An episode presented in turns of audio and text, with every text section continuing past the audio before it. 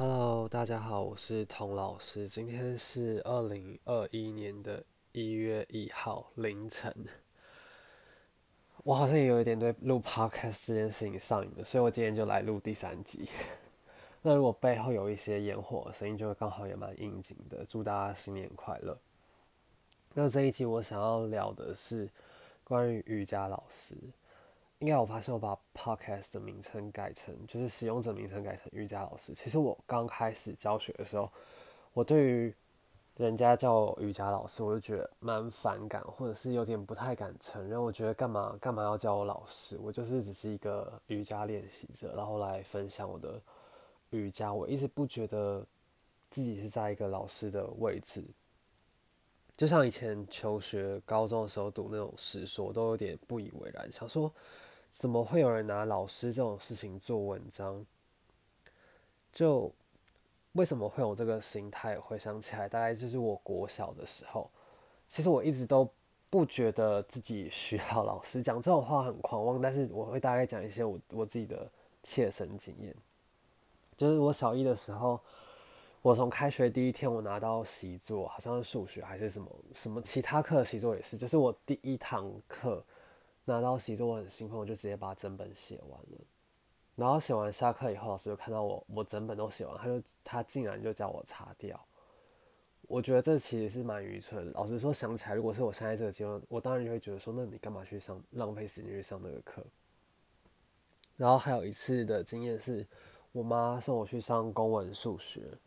然后那时候好像它有分蛮多种难度，我现在已经有点忘记那个难度的区分是怎样。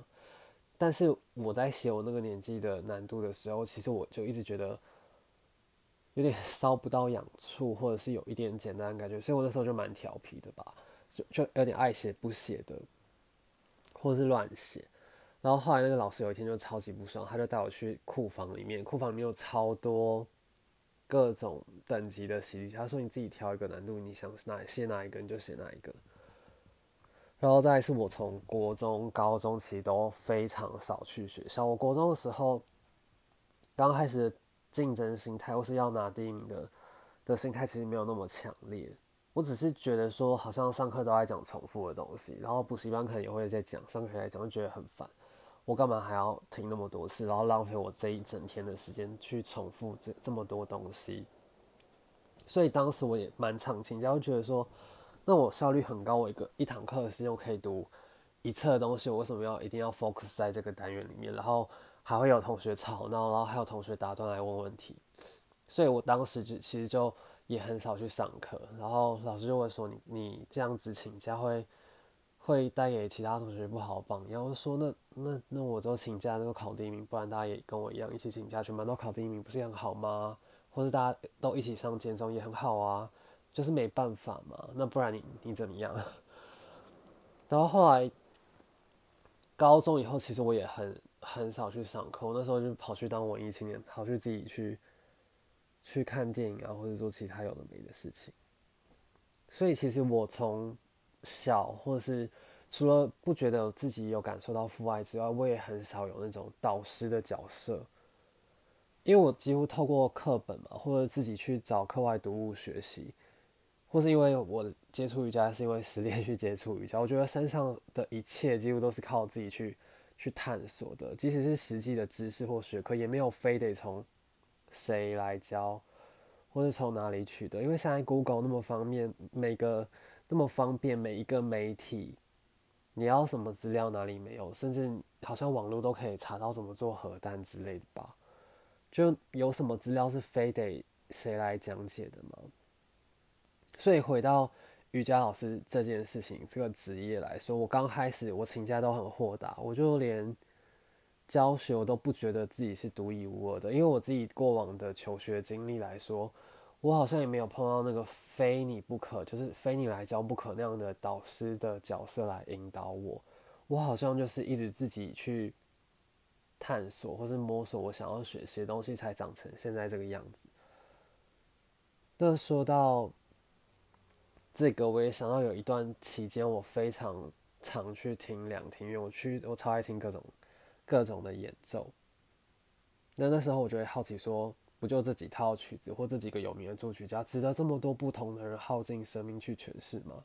就像我有一段时间去接触舞蹈当舞者的时候，我也知道说学校舞团或是编舞的人，他根本不缺你一个，他折损了一个年轻的舞者，还有千千万万个条件更好、更听话、又耐操的。所以呢，我其实有一点讨厌这种可以被取代的感觉，这真的非常矛盾，因为。可以被取代的感觉，就是让你穿上制服，有一种认同感，可是也有一种安全感，却又有一种你在服务的感觉，不像是我自己创造东西的感觉。我觉得这整个氛围就很水瓶座，他很要求平等，可是又渴望自己是独一无二的。就可能是因为这样，我就更常去听演奏。我很想要知道为什么，就为什么这么多前辈或者这么多厉害的人，这么多有天赋才华的人，他们还是要去弹，就是算对他们来说，应该也算是就是某一个年代的曲子吧？为什么不就自己创造呢？后来我听出端倪，就觉得，即使就算是同一个人，他经历。今年、明年或是五年之后弹的演奏都好像有一点点不同，就像用不同粒子组成一样，有些微的差异，无论是比例上或力道上，或者是配速的差异。就大概是从这个时期，我才开始对诗老师这个事情有一个概念。就明明是学科，某明明是同一个主题，或许不同的人教真的有所不同。就像我在意的事情是排序。我非常喜欢看不同的老师怎么编排课堂，分析里面的逻辑。就像后弯这件事情好了，我们 Universal 的传统序列常常都会是先腿部手，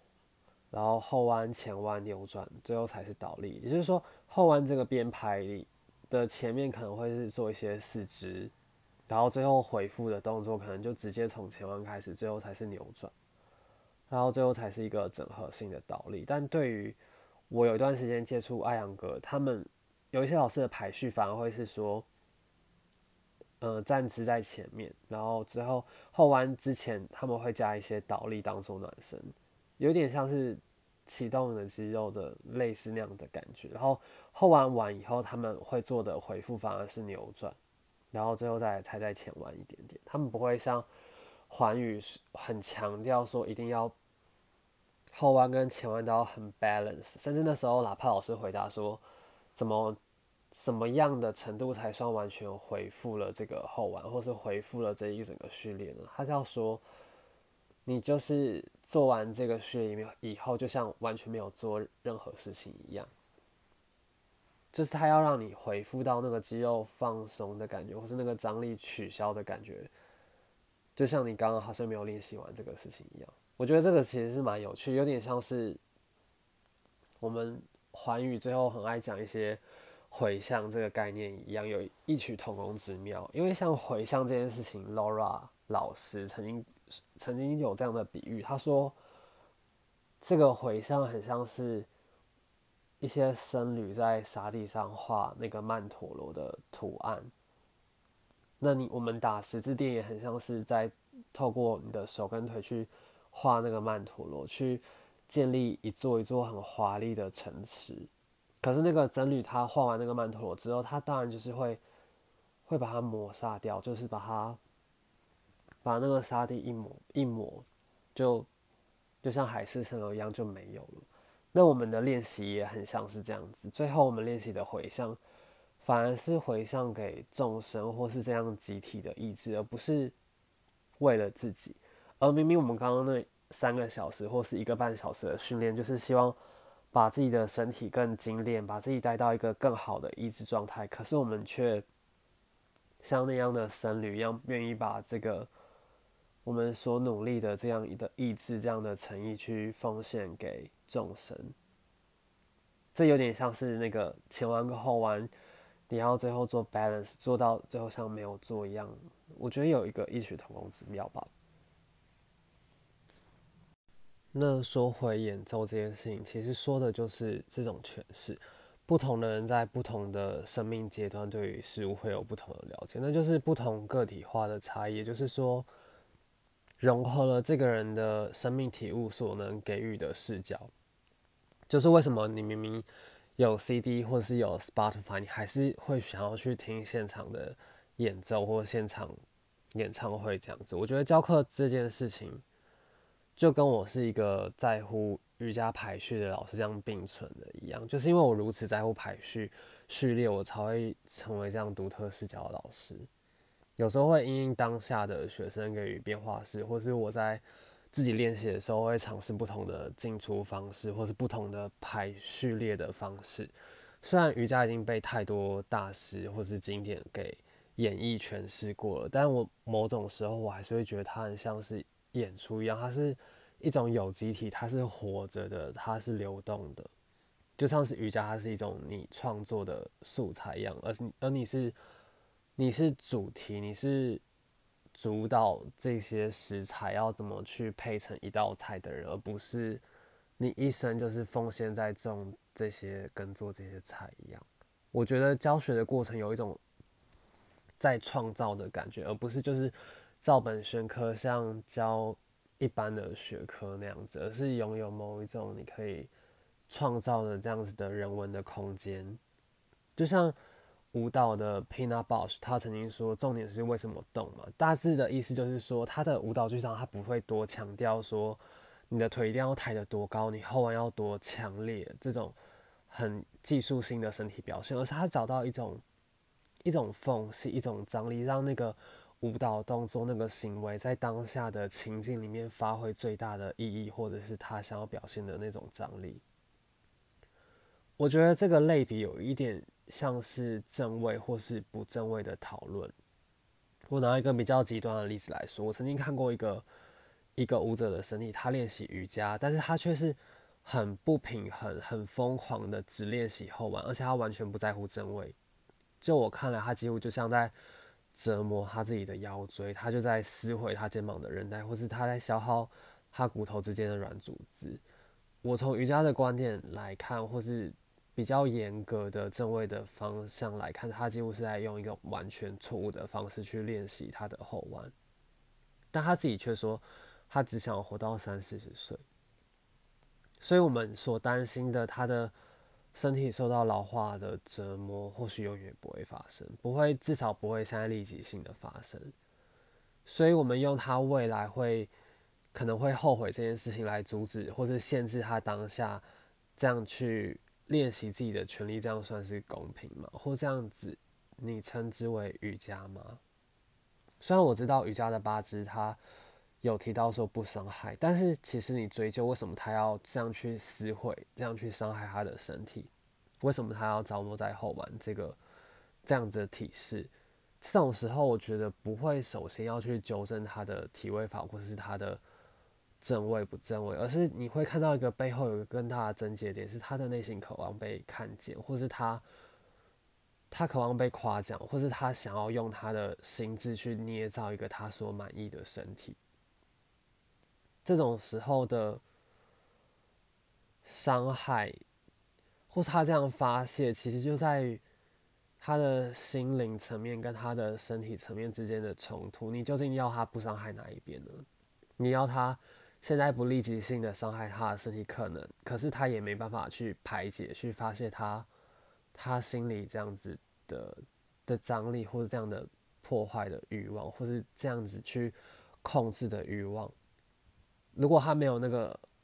身体这样释放的方式，你也不知道他究竟有还有什么其他的管道。所以你阻止的东西可能不一定是一种伤害，或是你不能全然的说他就是错的，你想要去开化它。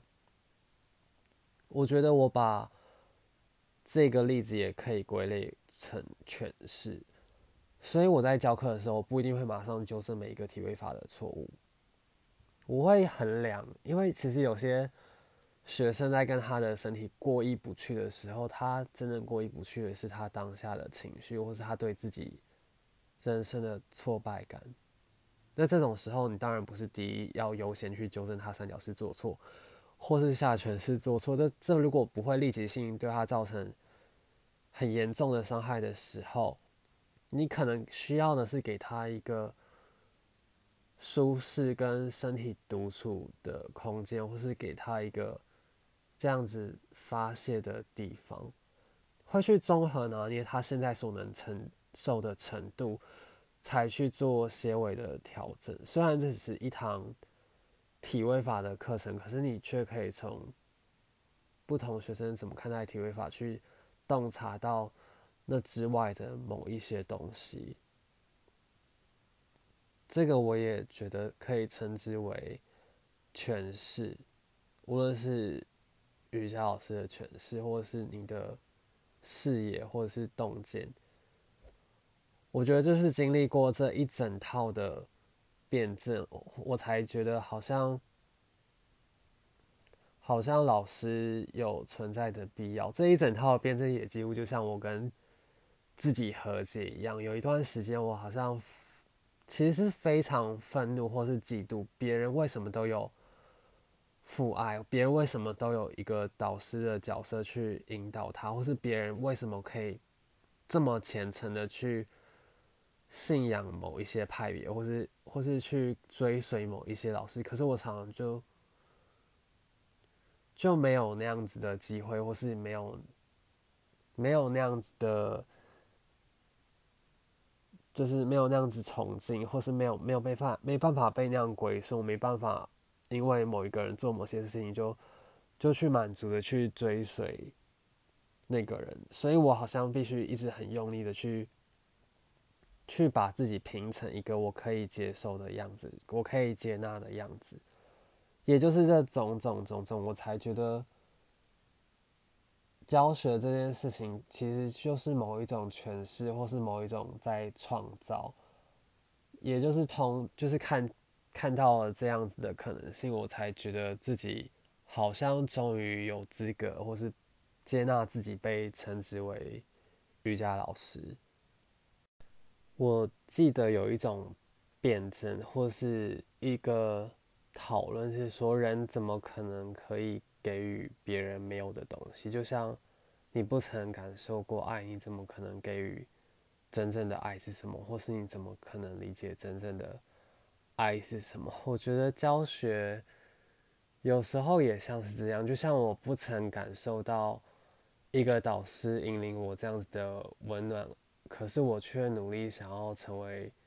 自己的导师，成为一个